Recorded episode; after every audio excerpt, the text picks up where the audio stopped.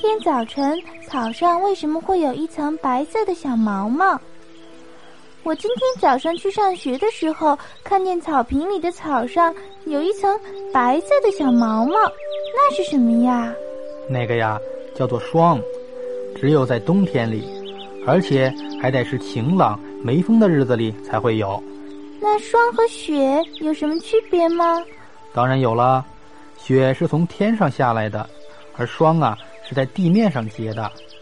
这是因为天气太冷了，空气中的水汽。就在小草上凝结成了小冰晶，而且霜都是夜间产生的。